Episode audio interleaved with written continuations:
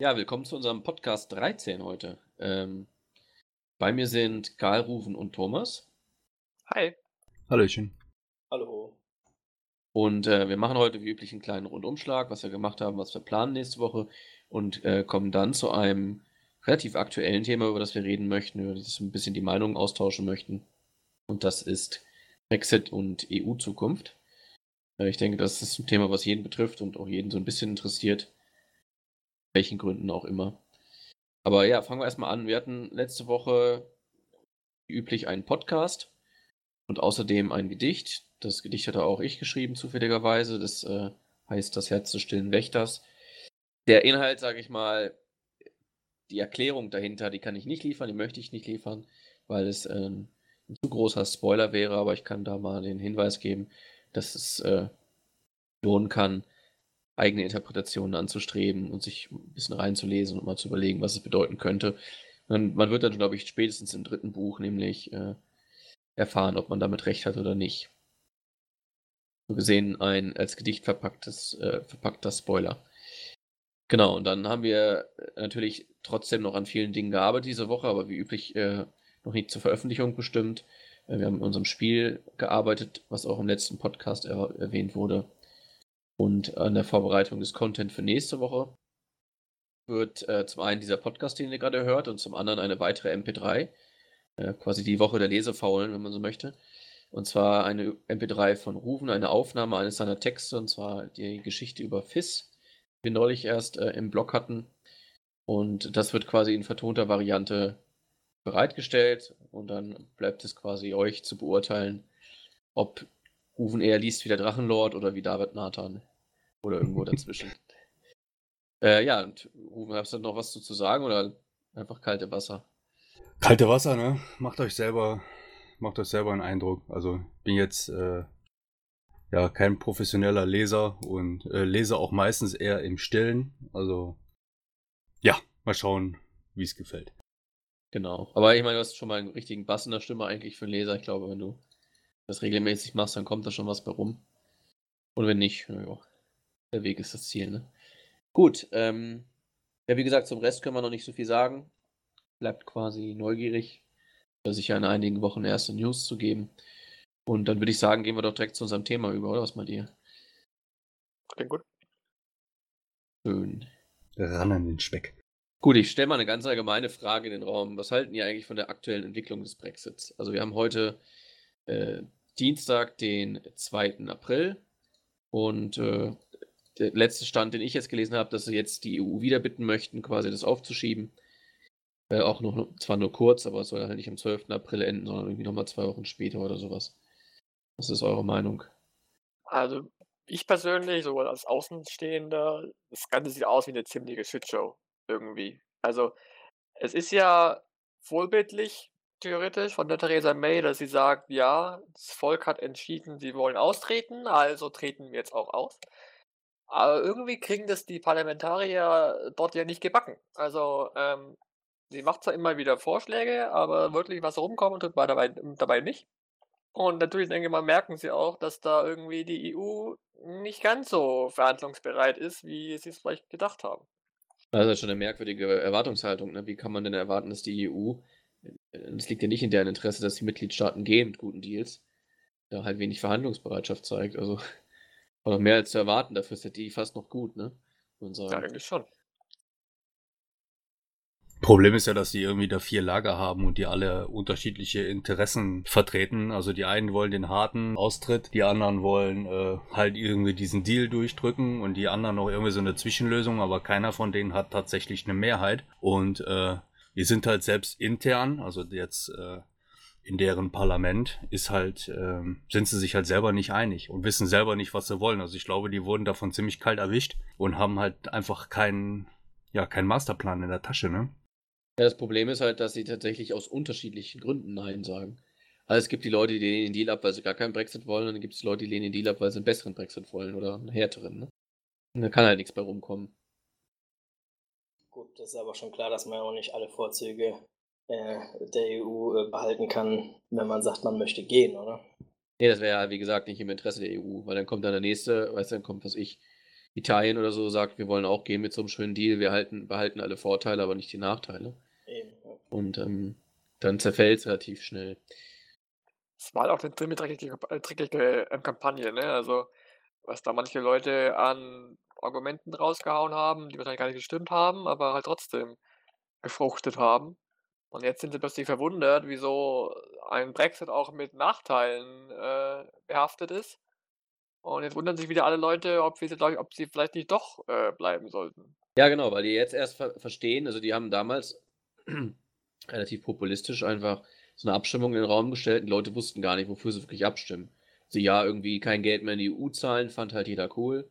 Ähm, aber als sie dann realisiert haben, dass es halt auch heißt, dass dann keine Fördermittel mehr kommen, um zum Beispiel irgendwelche Kultstätten zu erhalten, dass äh, allein durch die Zolleinführung ähm, die quasi die, Verlagerung, die Verladung der Lebensmittel und, und anderer Frischwaren quasi so lange dauert, dass die nicht mehr frisch ankommen im Supermarkt. Weißt du, dass, dass, die, dass die Wirtschaft dadurch geschwächt wird. Da haben sie halt alle nicht dran gedacht damals. Da gab es einen ganz lustigen Beitrag von Google, ich erinnere mich noch, irgendwie kurz nach der Abstimmung, als der Brexit quasi durch war, also dass die Abstimmung mit ähm, 52 Prozent für den Austritt gestimmt war, da steig, stieg bei Google dann die Anfrage Konsequenzen des Brexits aus England. Also da haben sie dann alle, spät, angef ne? alle angefangen zu googeln, oh fuck, was heißt das denn jetzt eigentlich? Und ähm, seitdem läuft ja quasi diese, diese unfreiwillige Informationskampagne, was da halt für einen Schaden draus erwächst. Und selbst dieser Deal macht ja die Wirtschaft in Großbritannien, ich weiß nicht, schwächt es irgendwie, gab es ein paar einstellige Prozentbereich oder 12 Prozent oder so. Ein harter Brexit wäre halt noch schlimmer. Aber letztlich äh, ist das einzig Vernünftige für die äh, Briten halt zu verbleiben, aktuell. Um ja, dafür müssen sie ja nochmal so komplett so ein Referendum anstoßen. Ne? Aber ich glaube schon, dass wenn sie das nochmal machen würden, ist halt die Frage, ob sich dann die Meinung geändert hat von den Leuten oder halt nicht. Oh, ich glaube schon. Es waren ich denke jetzt, auch, aber. Es waren eine Million Menschen in, in, London gegen den Brexit auf der Straße. Es ist überhaupt schon so. Ich meine, wie ging die Abstimmung damals aus? 52 Prozent äh, dafür. 52 zu 48. Ich meine, also, das, wenn man sich dann ins Parlament stellt und sagt, ja, das Volk hat entschieden, dann ist es aber auch irgendwie nicht ganz so richtig, sondern ein paar halt haben entschieden, aber der Rest war sich nicht ganz so sicher. Ja, aber die Mehrheit halt, ne? Ja. Mehrheit ist eh so ein Thema, da kommen wir gleich nochmal drauf zu sprechen, glaube ich. Definiere Mehrheit, genau. Das ist halt der Nachteil in der Demokratie, wo du halt, vor allem jetzt in Zeiten des Internets, in den sozialen Medien relativ leicht Meinungen auch beeinflussen kannst, ne? Da gibt's ja, also ist immer hat einen Grund, dass wir eine parlamentarische Demokratie sind und man alles im quasi Konjunktiv gesprochen, äh, man Abgeordnete hätte, die kom kompetent sind und die halt für die Menschen in die Entscheidungen treffen, quasi nachdem sie sich eingearbeitet haben. Trifft ja häufig genug noch zu. Leider auch nicht so häufig, wenn ich an einige Bayern-Politiker zum Beispiel denke. Aber äh, das sind halt Entscheidungen, die man eigentlich auch nicht einfach dem Volk überlassen sollte, meiner Meinung nach. Also nicht ohne das vorher vernünftig zu informieren. In der Schweiz läuft zum Beispiel so, da gibt es ja Volksabstimmungen regelmäßig, äh, dass man mit, mit dem Abstimmungsbescheid quasi auch ein Pro- und ein Contra-Paper bekommt. Das sind immer so, weiß nicht, ein bis drei DIN A4 Seiten, wo dann halt die eine Gruppe, die halt dafür ist und die andere Gruppe, die dagegen ist, einmal ihre Argumente quasi leicht verständlich aufführt. Das heißt, du kannst dich da wenigstens einmal einlesen, kurz, bevor du eine Entscheidung triffst. Das klingt wenigstens sinnvoll, ne? Ja, aber sowas gibt's ja, gab es ja auch nicht, wie man in den Google-Anfragen sieht, ne? gesehen, äh, es, ist, es ist halt eine, birgt es eine gewisse Gefahr, solche Entscheidungen halt. Es gab halt Busse, die durch die Gegend gefahren sind, wo drauf stand, wir zahlen 375 Millionen pro Woche an die EU. Leute haben gesagt, ja, nee, das machen wir nicht mehr. Genau, aber dann, es gab halt keinen Bus, auf dem dra drauf stand, wie viel um, äh, quasi Umsatz man im Handel macht mit der EU genau. pro Woche. Ne? Ja. ja, was glaubt ihr, was meint ihr denn? Sollten die Briten denn gehen oder nicht? Was ist denn so eure ganz persönliche Meinung? Also da ich ja persönlich ziemlich pro EU bin, sehe ich im Prinzip keinen Grund, wieso die Leute da äh, die EU verlassen sollten. Also es ist besser für die EU und besser für Großbritannien, äh, wenn man sozusagen in einem globalen Gesichtspunkt sieht, dass sie drin bleiben. Und mittlerweile ist immer halt in der Welt so weit, dass das Globale zählt. Und klar, die EU hat ein paar Probleme, da kommen wir später nochmal noch mal drauf, denke ich. Aber man kann sich nicht einfach ausdenken, dass, äh, ja, wer weiß ich, vor 200 Jahren war England eigenständig und es lief super und das machen wir jetzt wieder, wird genauso gut. Äh, klappt irgendwie nicht. Ich denke auch, dass hm, alle nur profitieren würden, wenn sie drin bleiben. Dann werden wir sehen, was das Resultat ist. Ich bin ja tatsächlich ein großer Freund von Konsequenz. also keine Ahnung, wenn man halt so stimmt. Ich weiß nicht. Ähm, ich finde es schwierig. Auf der einen Seite finde ich, ähm, ja, müssten, müssten sie eigentlich raus, damit halt grundsätzlich klar ist und vielleicht auch nochmal so ein großer Unterstrich gemacht wird, dass äh, solche Fehler halt auch nicht nochmal passieren. Ne? Also vielleicht so als schlechtes Beispiel, keine Ahnung. Also auf der anderen Seite wäre es natürlich für alle Beteiligten, also nicht nur für die, äh, für die Engländer, sondern auch für äh, das restliche Europa, die also Handel treiben und halt für die ganzen ähm, Engländer, die in Europa leben, äh, wäre es mit Sicherheit äh, ja wesentlich angenehmer, wenn sie drin bleiben. Nur es hat halt so ein bisschen so einen faden, so einen faden Beigeschmack oder so, dass äh, ja, dass es halt alles keine Konsequenz hat. Ne? Mhm. Also halt ein bisschen dem Volk sagen, dass sie falsch gelegen haben. Ja, nicht nur das Volk, ne? Also ich sehe da ganz ehrlich eher die Regierung äh, in der Pflicht, ne? weil sie haben es halt definitiv verkackt. Also sie haben da ja äh, eine totale ähm, Fehlinformation gestreut. Und ähm, auch wenn sie tatsächlich nicht diejenigen sein werden, die es am Ende auslöffeln, wird man, wird man denen aber mit Sicherheit ähm, ja das irgendwie ankreiden. Ne? Also vielleicht regt das ein bisschen dazu an, ähm, eine gewissenhaftere Politik zu betreiben. Ja, also ich sehe, ich würde auch, ich würde sie gerne weiter in der EU sehen, also die Menschen sowieso. Ich bin äh, ehrlich gesagt, auch wenn sie ein bisschen merkwürdig sind, manchmal die Briten noch ein bisschen nervig mit den ganzen Extrawürsten, die sie quasi während ihrer EU-Mitgliedschaft schon haben wollten. Da bin ich schon ein Fan der Briten. Also ich war schon ein paar Mal in London und auch sehr gerne dort und äh, gut, die ländlichen Regionen kenne ich jetzt nicht so gerne, aber ihr wisst ja so, wie, wie gerne ich Scotch trinke, ne? Also allein aus dem Grund sollten sie bleiben, damit es nicht teurer wird. Ähm, das Problem ist aber, dass es eigentlich, klar, das Volk hat diese Entscheidung getroffen, aber ich sehe jetzt gar nicht so die Verantwortung beim Volk. Also da wurden halt mit Kampagnen, wurden halt schon, wurde halt Stimmung gemacht, klar. Nicht jeder ist quasi Politwissenschaftler oder weiß halt äh, Fakten von Fake News zu unterscheiden. Ähm, aber ich sehe halt die Verantwortung tatsächlich auch bei den Politikern, halt bei, jeden, bei jenen, die damals diese Abstimmung überhaupt veranlasst haben, ja, und bei denen, die dafür quasi einstanden. Und interessanterweise ist ja von diesen keiner mehr zu sehen. Also so ein Boris Johnson oder Johnson oder wie er heißt, taucht ja schön ab, ne? Also er hat quasi, hat die in den Vorgarten geschissen und lässt sich jetzt nicht mehr blicken quasi. Das ist so. Clever. Ja, genau. Also hat er Unsinn angerichtet, aber steht halt null dafür ein, weder persönlich noch politisch.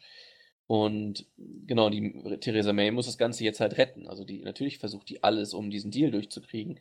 Ähm, weil es halt die einzige sinnvolle Option für die Briten ist. Und ich hoffe, falls sie es kann, aber ich meine gelesen haben, dass sie, dass sie es kann, dass sie dann halt, wenn sie irgendwie wirklich alles versucht hat und das Austrittsdatum steht quasi vor der Tür mit ein, zwei Tagen, dass sie halt sagt, dass sie das quasi aufkündigt äh, und dann halt zurücktritt ne, und Neuwahlen anstrebt.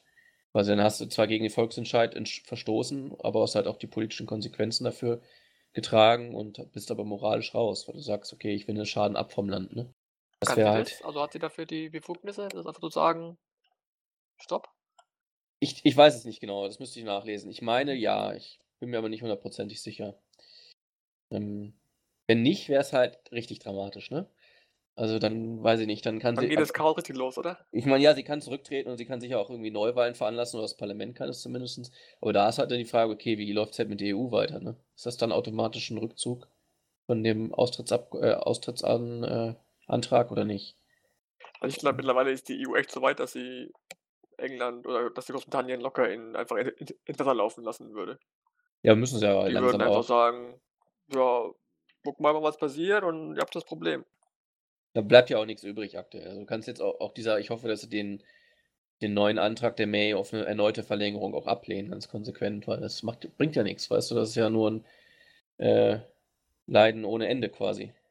Kennt ihr dieses eine kurze Interview, wo der englische Reporter mit dem holländischen EU-Abgeordneten spricht. Mhm. Da meinte er, irgendwann hat irgendwie der EU-Reporter meinte irgendwie, ja, bla bla, und das könnte ja sein, dass es einen ungeregelten Brexit gibt. Was machen Sie denn dagegen? Da meinte, die, meinte der EU-Politiker, ja, das ist eure Entscheidung, nicht unsere. Tja. Ja. Was haltet ihr denn persönlich eigentlich vom aktuellen Zustand der EU? Also ich meine, wir hatten ja schon, sag ich mal, stabilere Phasen und irgendwie fruchtbarere Phasen? Was, was ist euer Eindruck aktuell? Die EU noch stabil? Ist sie in einem guten Zustand oder nicht? Also ich glaube tatsächlich, dass einiges im Moment aus dem Ruder läuft.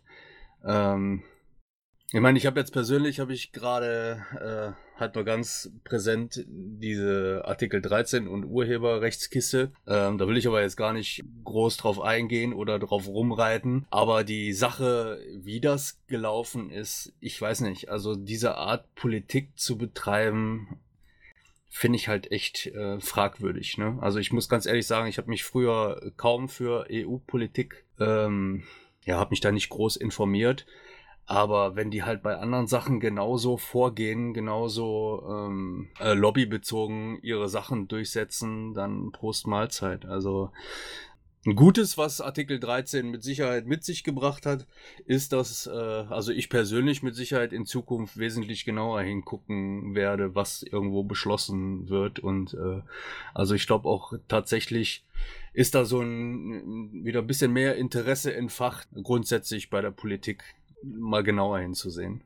Ich sehe das ähnlich. Also, was, ich bin da relativ radikal. Ähm, ich persönlich finde ja, dass im Prinzip die EU für die falschen Sachen zuständig ist.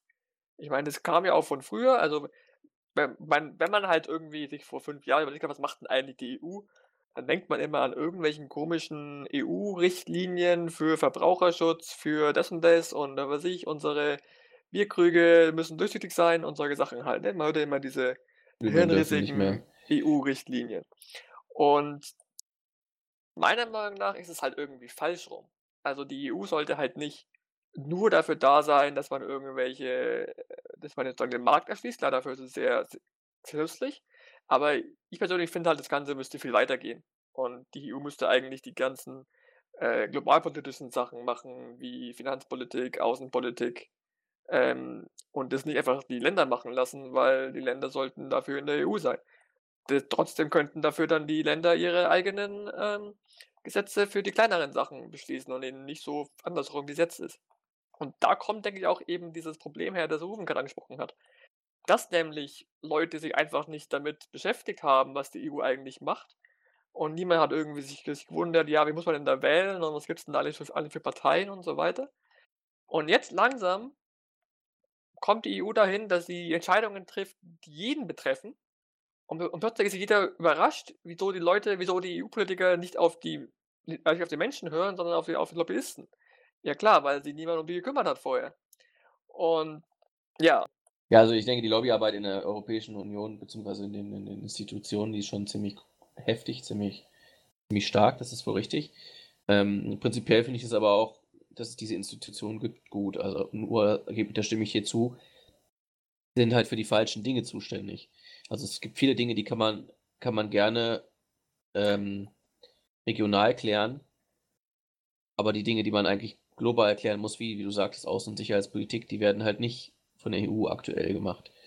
Das mit Lobbyismus ist halt auch so, ich meine, wenn die EU wie früher fast eine Entscheidung getroffen hat über Märkte, über Richtlinien und so weiter, da ist es ja auch eigentlich gar nicht so doof. Ne? Ich meine, das sind ja die Firmen, die, die sich auskennen und die davon auch einen äh, Profit schlagen wollen. Es ist ja okay, wenn die Leute, die einzelnen Leute dafür nicht unbedingt beeinflusst werden.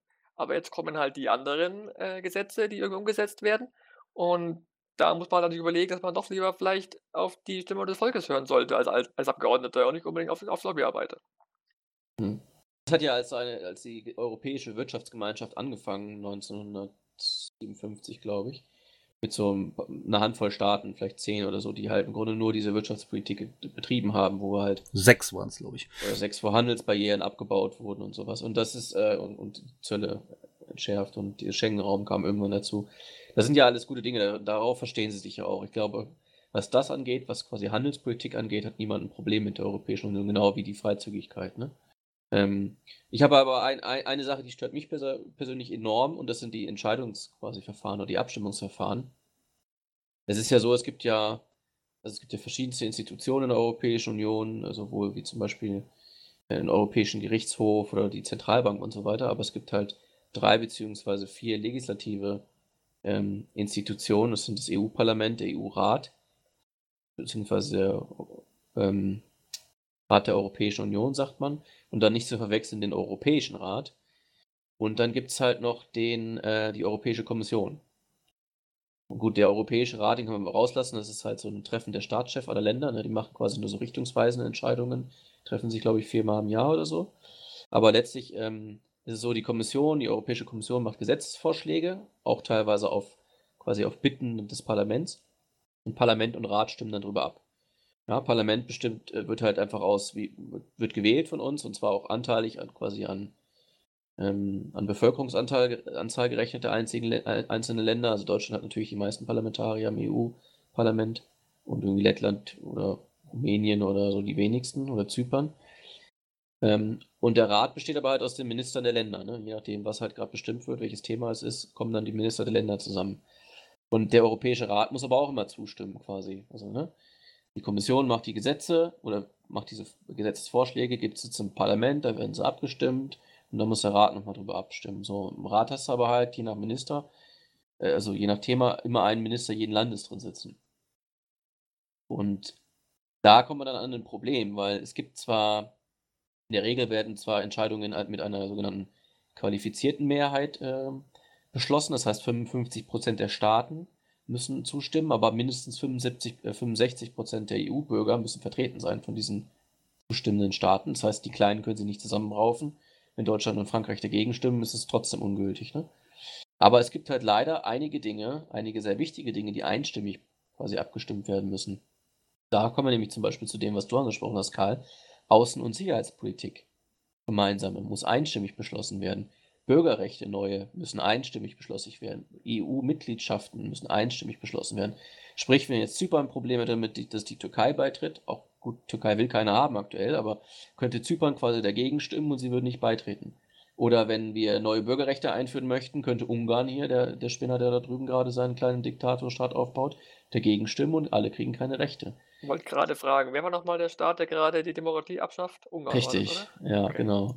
Und dann geht es halt weiter, dann willst du zum Beispiel dich auf eine gemeinsame Linie gegen China einigen. Ja, und dann hast du Italien, die jetzt gerade für, für die Seidenstraße eingekauft wurden, oder Portugal, die hoch verschuldet sind bei China, die stimmen dagegen. Und kannst halt nichts machen. Ich meine, klar, die EU-Kommission, die kann äh, quasi, ähm, die hat eine Kontrollfunktion über die Mitgliedstaaten, die kann Strafen und, äh, Strafen und solche Dinge verhängen, aber trotzdem die nicht zwingen, im Rat dafür zu stimmen. Und das ist halt ein Problem. Da verstehe ich halt nicht, und das kannst du halt auch keinem erklären, warum äh, Rumänien mit zwei Millionen Einwohnern, zum Beispiel, oder Zypern oder so, äh, quasi solche Vetos einlegen sollte oder darf. Ne? Und dann kommen wir, dann geht es ja noch weiter. Also das äh, haben wir noch gar nicht über den Euro geredet und die Probleme, die daraus erwachsen sind für Länder wie Griechenland zum Beispiel. Und das ist mir alles zu schnell gewachsen quasi. Und dieses System dahinter verstehe ich nicht. Das macht keinen Sinn, das ist ineffizient. Jedenfalls bei solchen wichtigen Dingen wie Außen- und Sicherheitspolitik, wo es eigentlich wirklich drauf verlagert werden müsste. Das sind nämlich die Themen, die wichtig sind. Ein gemeinsames äh, globales Operieren. Ja, ich denke, da kommt wieder diese fixe Idee rein, die ich irgendwie seit Neuestem habe. Ähm, man kann sich jetzt überlegen, ja, wieso sind denn diese ganzen kleineren, meistens östlich gelegenen EU-Staaten, wieso sind die überhaupt dabei? Aber halt vor 20, 30 Jahren hat sich jeder, hat sich jeder danach, danach gewünscht, diese Osterweiterung zu machen, um halt die verlängerte Leitbank zu haben. Und jetzt plötzlich merken sie, aha, jetzt können die ganzen Staaten äh, mitbestimmen. Was haben, haben sie ein Problem damit? Ist auch irgendwie unsinnig. Ja, ich glaube, die erste Erweiterung hat man damals zum einen wegen der neuen Märkte gemacht und zum anderen wahrscheinlich auch aus NATO-Interessen, ehrlich gesagt. Kann man, auch gut sein. Genau, also das sind ja Länder, die sind dann auch nach und nach der NATO beigetreten und es ging ja quasi um eine, ähm, darum, die Länder kulturell so zu prägen, dass sie sich eher von Russland wegentwickeln als dahin. Damals waren ja die, die Russen die ganz Bösen, dann waren es irgendwie, irgendwie kurz wieder nicht mehr, jetzt sind es wieder. Aber wobei sie ja noch, sind ja China-Pet mittlerweile, habe ich gehört. Okay, wie, ähm, machen wir doch mal konstruktiv weiter. Wie würdet ihr denn die EU gerne sehen? Also was, wenn man jetzt von vorne anfangen könnte, wie würdet ihr sie aufbauen? Wie gesagt, ich bin jung, radikal und naiv. Äh, von daher, mein Endziel persönlich wäre einfach die Vereinigten Staaten von Europa. So finde ich, sollte es sein, damit die EU gut aufgestellt ist im Vergleich zu Mächten wie der USA oder wie China oder wie Indien. Ähm, das heißt im Prinzip die derzeitigen Kompetenzen umdrehen und dafür sorgen, dass die wichtigen globalpolitischen Fragen von der EU geregelt werden und die globalpolitischen unwichtigeren Fragen, die aber vielleicht jedes einzelne Land mehr betreffen, von den einzelnen Ländern. Wärst du für eine quasi europäisch, europäische Sprache, die überall gelehrt werden muss? Also für Englisch in dem Fall. Das quasi Pflicht ist für jedes Land, dass jeder Schüler oder jeder Mensch Englisch kann? Wäre sicher nicht schlecht. Ähm, wäre auch, glaube ich, auch gar nicht so schwer umzusetzen, weil ich denke, dass die Anzahl der Länder, in denen Englisch nicht gelehrt wird, ist relativ gering. Hm. Außer man nimmt jetzt irgendeine andere Sprache wie, was weiß ich, Esperanto oder so, da wird es kompliziert. die Idee war ja schon mal da. Ähm, nee, aber wäre auf jeden Fall sinnvoll. Klar. Heißt ja nicht, dass, dass jeder Englisch sprechen muss. Aber man muss es halt verstehen können. Das ist ja der Witz von Amtssprachen. Ich meine, es gibt ja Länder in der Schweiz oder so, wie zum Beispiel die Schweiz, da hast du drei Sprachen oder so. Genau, und das geht ja auch. Ja, und Trotzdem kriegst auch. alle Englisch. Oder eine andere der drei Sprachen, die dort gesprochen werden. Also grundsätzlich finde ich den Gedanken gar nicht schlecht. Also ich- soweit habe ich selber noch nie gedacht. Aber ähm, ja, also einen gewissen Reiz hätte das auf jeden Fall. Also ich glaube zwar, dass viele äh, Leute brechen würden, wenn plötzlich Amtssprache Englisch äh, wäre, aber ja, es ist halt auch nur ein, ein, äh, ein Prozess, sage ich mal. Irgendwann wäre es halt absolut Normalität. Und ähm, ja, von daher denke ich schon, dass es, dass es umsetzbar wäre. Also das Einzige, was ich mir halt tatsächlich wünschen würde, ist, aber grundsätzlich nicht nur in der EU, dass halt tatsächlich ähm, eine gewissenhaftere Politik betrieben wird, die also auch tatsächlich irgendwie den Bürgern zugutekommt und nicht, äh, ja, um einfach irgendwelche Wirtschaftsinteressen zu vertreten, damit noch irgendwer noch mehr Geld verdienen kann. Also genau das finde ich ähm, immer auf Knochen des kleinen Mannes, äh, finde ich tatsächlich, ähm, ja, halte ich also für ein Problem und halte ich auch nicht richtig. Also es sollte nicht das Ziel äh, jeglicher Politik sein. Es muss halt einen Gegenpol geben. Ähm, Genau. Da kommen wir jetzt zu sehr spannenden politischen Themen, aber ähm, klar, du hast recht. Ähm, die, Welt, der, die Welt entwickelt sich eher noch kapitalistischer, als sie derzeit ist. Ähm, und ist sogar hier bei uns in der EU, wo sie eigentlich im Vergleich zu anderen Ländern relativ human ist. Ähm, kann man halt auf Dauer meiner Meinung nach nicht durchführen, bis es irgendwann zu Problemen gibt. Zu Problemen kommt. Hm. Ja, also die Vereinigten Staaten von Europa finde ich auch gut. Ja, wie gesagt, wenn sie unter der Einschränkung, dass sie eben nicht jetzt alle Regionalitäten äh, regeln, sondern tatsächlich die wichtigen Dinge wie gemeinsame Wirtschafts-, Finanz-, Außen- und Sicherheitspolitik, auch eine europäische Armee zum Beispiel. Aber was für mich die Europäische Union eben auch immer war und hoffentlich auch wieder wird, weil aktuell wird gerade an, an, an diesem Punkt sehr viel quasi kaputt gemacht, ist eine Wertegemeinschaft.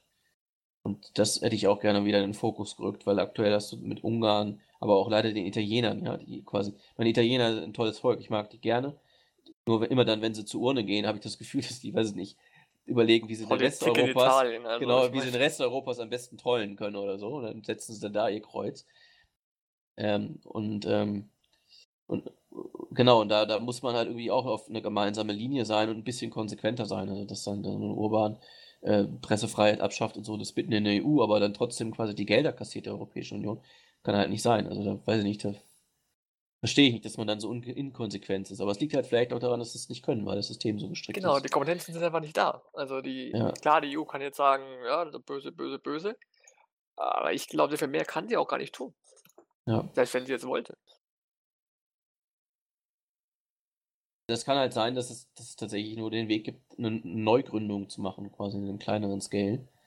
Ähm, die dann halt vielleicht schon diese Vereinigten Staaten von Europa sind, also sogar die Kompetenzen ausweitet, aber eben wieder nur mit so, mit so Kernstaaten zusammen, auf die halt Verlass ist erstmal, ne? Und dass man dann halt gesund wächst. Also nicht einfach sagt, wir machen Osterweiterung plus 10, sondern dass man halt wirklich über Jahre, wenn, wenn sich zeigt, dass es stabile Demokratien sind oder sie zuverlässig sind, dass man die dann wieder nach und nach aufnimmt. Man kann natürlich trotzdem in so einer Wirtschaftsgemeinschaft verbleiben mit dem Rest. Aber ich wüsste aktuell nicht, welchen Mehrwert Ungarn hat für die Europäische Union zum Beispiel. Das stimmt. Ja. Ich meine, mein Vater hatte ja die ganz spezielle Idee, die wahrscheinlich hier gleich Thomas äh, erfreuen wird. Ähm, das ist die Großschweiz. Also er findet einfach, bisher haben sich von allen Ländern irgendwie die Schweiz bisher am besten geschlagen, äh, sich im letzten Jahrhundert. Also dann nehmen wir doch einfach die Schweiz und machen sie größer. Ich glaube, sein Plan wäre halt im Prinzip gewesen, das Ganze auszudehnen im Norden bis zum Main, im Süden bis zum Po und dann Ost und West halt überlegen, wie viel man von Österreich und von Frankreich noch, noch mitnehmen will. so, so, eine kleine, so eine kleine Passage bis Wien führt. Einmal rumherum geht und wir Ja, vielleicht, vielleicht Wien, vielleicht auch noch mitnehmen, ja, kann man sich überlegen. Ja. Und Frage ist halt, was, das will ich, will man Lyon haben? Ja, vielleicht schon. Will man Marseille haben? Hm, mal schauen. Nein. Ähm, ja, sozusagen seiner Meinung nach sozusagen, dann könnte der Rest von Europa könnte da reinpacken. Was nicht sogar stimmen würde, ich weiß es nicht. Ja, Ähm, du wirst die wirtschaftsstärksten Regionen halt vereinen. Ne? ja, richtig. Ich meine, sagen wir so, die ich glaube, die Schweizer Wetten ist gar nicht so doof. Aber ich glaube, der Rest halt irgendwie nicht. Ja. Nur was das, was wirtschaftliche Entwicklung angeht, bin ich ja ein großer Freund von Solidarität. Also das zahlt, sich ja, zahlt sich ja sowieso wieder aus. Ne? Also die Gelder, die man da investiert, die kommen ja quasi über, über Märkte und Wirtschaftsleistungen zurück. Aber auch jetzt rein prinzipiell habe ich damit nicht so ein Problem, dass man eben äh, Länder aufbaut. Aber endet dann eben, wenn die einem auf der Nase rumtanzen und die die Wertegemeinschaft nicht mehr teilen und sowas Es, dann. Äh, es, es braucht man ja auch für unsere Marktwirtschaft. Braucht man ja den Markt. Und ja, gerade für Deutschland als Exportweltmeister. exakt, also. Und dauerhaft eine Zwei- oder Drei-Klassen-Gemeinschaft an Staaten zu haben, ist auch keine Lösung. Jetzt so global gesehen, meiner Meinung nach. Zumal es auch in Zeiten vom, vom, vom Internet einfach nicht mehr funktioniert, ne? Ich meine, sieht man ja. Wenn du irgendwie, weiß ich, wenn du googeln kannst, wie es bei uns ausschaut, dann kannst du ja nicht irgendwie diskutieren, ja, nee, dann bleibe ich lieber zu Hause. Meinst du jetzt als, als Flüchtling oder was? Als Flüchtling oder als, ja, zum Beispiel. Ja, ja, das ist hier klar, dass Leute aus Afrika oder auch, gerade aus dem Nahen Osten, wo halt alles, alle, alles andere als schön war mit dem Syrien-Konflikt die letzten zehn Jahre, hierher kommen, kann ich nachvollziehen, würde ich auch so tun, wenn ich dort wäre. Und das ist aber gerade in Afrika, das ist halt die Konsequenz unserer Afrika-Politik die letzten 50 Jahre. Oder kann es sogar noch weitergehen, bis zur eigentlich, Koloni ja, Kolonialzeit. Halt, ne? Ja. Haben wir uns halt selbst eingebrockt. Das kannst du nur lösen, wenn du die Probleme vor Ort löst. Und die halt, aber das, ja, das ist Was halt auch nicht ganz so einfach ist, aber Nee, wir es- schweifen gerade ab. äh, ein Riesenmess da. Also diese ganzen Stämme, die da miteinander konkurrieren und so. Weiß ich nicht. Das, das ist ein Thema, da kannst du, glaube ich, kannst du dich, kannst du ein Studium drüber Können wir machen. noch ein paar Podcasts drüber machen, ja. Ja. Gut, äh, wollen wir noch ein paar Wetten abschließen? Wo wir schon beim Brexit waren. Oh nein. Was hast Äh, jetzt vor? Also, wir machen einfach mal, wir behalten, dokumentieren einfach mal, wer glaubt, wie es ausgeht und dann schauen wir mal demnächst, wenn es dann tatsächlich, also, also mit demnächst meine ich 2025 oder so, ne? Äh, wenn es dann wirklich zu einem Brexit kam oder auch nicht, äh, wer Recht behalten hat. Und ich würde einfach folgende Optionen äh, zur Auswahl vorschlagen. Ein No-Deal-Brexit, also harter Brexit. Ein Brexit mit dem Deal, den die Europäische Union quasi äh, vorgeschlagen hat. Äh, keinen Brexit oder einen anderen Deal beziehungsweise weiteren Aufschub. Also Ich wir großen Aufschub. viert hier, ne? Muss sich jetzt jeder eins aussuchen? Oder? Nee, nee, kannst du einfach. Also ich fange einfach an. Ich sage, wir haben, äh, sage ich mal, bis zum Sommer keinen Brexit, also gar keinen Brexit. Ich hoffe, es wird ganz abgesagt. Okay, also du sagst, du nimmst drei. Brand drei. No Brexit. No Brexit, genau. Dann verliere ich doch mal das Vertrauen in die in Großbritannien und sage, es wird einen No-Deal-Brexit geben. Okay. Das ist dann sozusagen das Thema Schadenfreude. Nicht, dass ich es gerne hätte, aber ich befürchte, es wird ein No-Deal. Ich denke, die kriegen jetzt ihre Frist auf jeden Fall nochmal verlängert und es wird kein Brexit geben.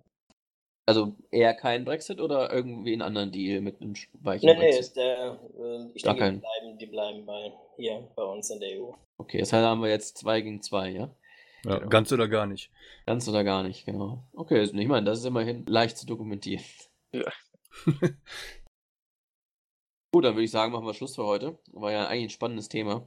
Kann man natürlich noch Abende drüber diskutieren, aber dafür müsst ihr halt mal zu Besuch kommen. Ähm, dann gibt es das bei gutem Whisky. Vorausgesetzt, der Brexit hat noch nicht stattgefunden. Ansonsten bei gutem Bier.